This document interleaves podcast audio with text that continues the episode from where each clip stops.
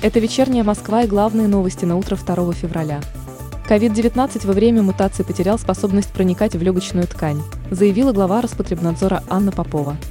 По ее словам, в настоящее время коронавирус в основном поражает органы верхних дыхательных путей, вызывая трахеит, а также бронхит у детей. При этом Попова исключила введение в России локдауна из-за COVID-19.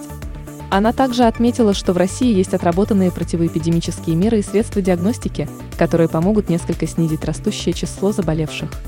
Посол России в Вашингтоне Анатолий Антонов прокомментировал обвинение Соединенных Штатов в адрес России в захвате других стран, заявив, что они не имеют оснований, поскольку Москва строго следует международному праву.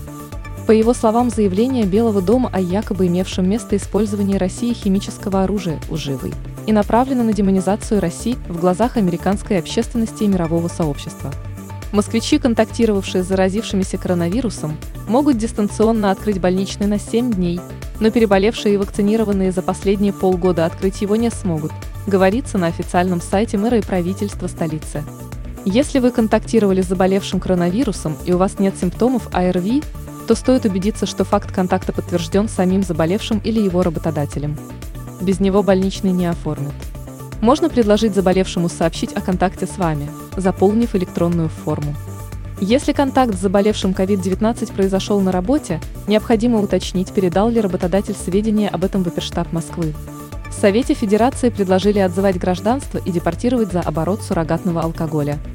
По словам зампреда Комитета по бюджету и финансовым рынкам Сергея Рябухина, 75% граждан, фальсифицирующих алкоголь, составляют иностранцы из стран ближнего зарубежья. Самой читаемой московской новостью утром 2 февраля по версии новостного агрегатора СМИ-2 стало сообщение о том, когда в Москве растают сугробы. Как рассказал научный руководитель гидромедцентра Роман Вильфанд, снежный покров в столице начнет сходить ко второй декаде апреля. Между тем, по словам синоптиков Метеобюро Москвы, сугробы в городе достигли рекордных размеров для нынешней зимы и вдвое превысили среднеклиматическую норму для начала февраля.